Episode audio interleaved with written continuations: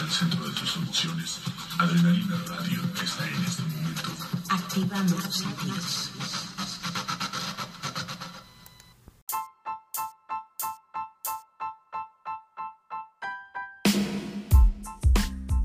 Buenas tardes a todos y a todas nuestras oyentes. Estamos en este espacio de literatura infantil con Mabel y quienes habla Joana. Bueno, buenas, buenas tardes, Joa. Hoy analizaremos dos cuentos desde la teoría del libro de texto entre libros y lectores.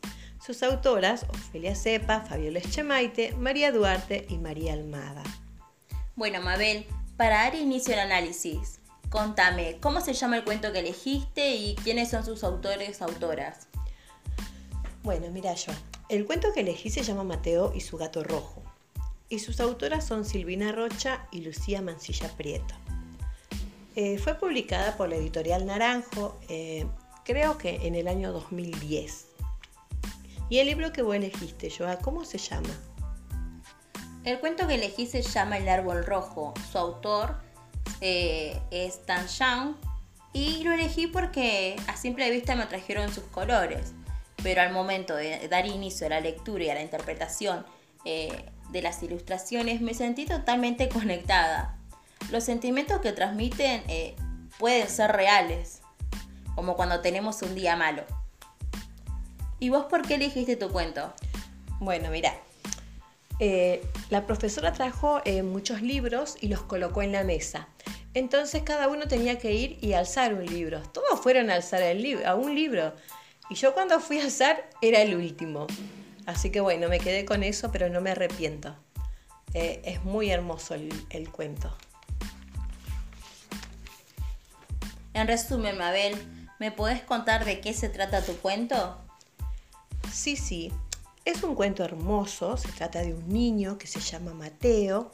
A él le regalan un cuaderno de hojas blancas para dibujar. Encantado con su regalo, decide dibujar un gato de color rojo y feliz. A los pocos días, Mateo descubre que su mascota ilustrada ha perdido la felicidad.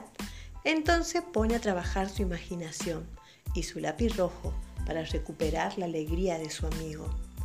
¿Y tu cuento de qué se trata? El cuento que elegí describe el día de una joven. Va retratando un mundo de sueños en lo que lo fantástico eh, lleva y transforma, se transforma en la realidad. Es un viaje desde la desesperación a la esperanza.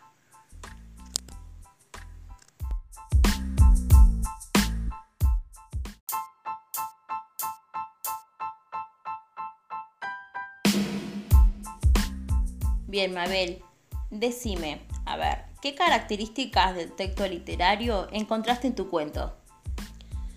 Bueno, antes que nada quiero decirte que toda, que toda literatura es un discurso ficcional, porque es una literatura que crea realidades, mundos posibles. Y en este cuento podemos ver cómo la autora crea imaginariamente ese mundo y yo como lectora me sumerjo en ese mundo y lo veo como real. Es aquí donde hago el pacto ficcional con el emisor, o sea, con la escritora.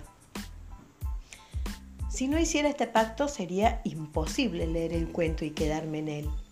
También pude encontrar el extrañamiento, porque al ingresar a ese mundo es como si lo viera por primera vez. En este cuento puedo ver cómo Mateo busca distintas alternativas para lograr la felicidad de su amigo. Aquí la autora está autorizada a mentirme y hacerme creer que esas situaciones son verdaderas, o sea, la verisimilitud. Bueno, te cuento que el discurso literario, además de ficcional, es connotativo, porque la connotación es ese plus de significaciones que agrega sentidos y sugerencias. Bien, donde las palabras tienen mucho más sentido, no solo por lo que quiere dar su autor, ¿no? sino por los que pueda llegar a sugerir. Y es por eso que el discurso connotativo es un discurso plurívico, porque genera muchas voces en ese intercambio, en esa activación de la lectura del lector con el texto. Y es un discurso polisémico por las sugerencias que guarda en ese texto. En mi cuento eh, se puede apreciar a través de las ilustraciones que presentan, porque se dejan vacíos a la imaginación y eh, a la interpretación. Por ejemplo, cuando la niña, la niña está dentro de la botella, se tapa su rostro y la cabeza con un casco de buzo. Entonces eh, ahí me pareció bueno, la niña intenta escapar, esconder del mundo que la rodea y la manera en la que se siente. Otra persona lo puede percibir de otra manera y genera otro significado para esa misma. Así que, bueno, Mabel, eh, para concluir, ¿no? ¿Por qué recomendarías tu cuento? Bueno, yo recomiendo este cuento porque Mateo y su gato rojo es un cuento que logra no solo cautivar a los más chicos, sino también conmover a los más grandes.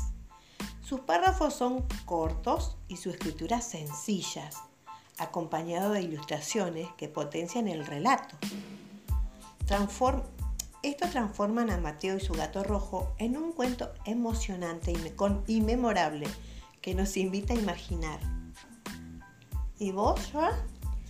Bueno, te cuento que primero que nada me gustaría decir que que es interesante este cuento porque no tiene, nos lleva en realidad, ¿no? Las imágenes que tienen las ilustraciones nos invitan a los lectores a extraer nuestras propias significaciones. Al mismo tiempo, ¿no? Esto de que la autora, creo yo, era el autor, hace énfasis en la descripción de los sentimientos a través de metáforas, ya que nosotros mismos tenemos que eh, con total libertad, ¿no? Poder expresar lo que percibimos de esas imágenes. Y también me gustaría recomendarlo porque eh, lo que se, lo que va, se va describiendo o sucediendo en la historia es algo que nos puede pasar a cualquier persona en cualquier momento, en un día malo. Qué interesante, la verdad que sí.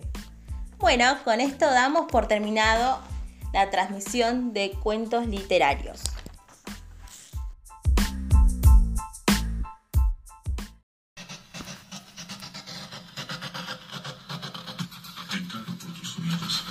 al centro de tus emociones.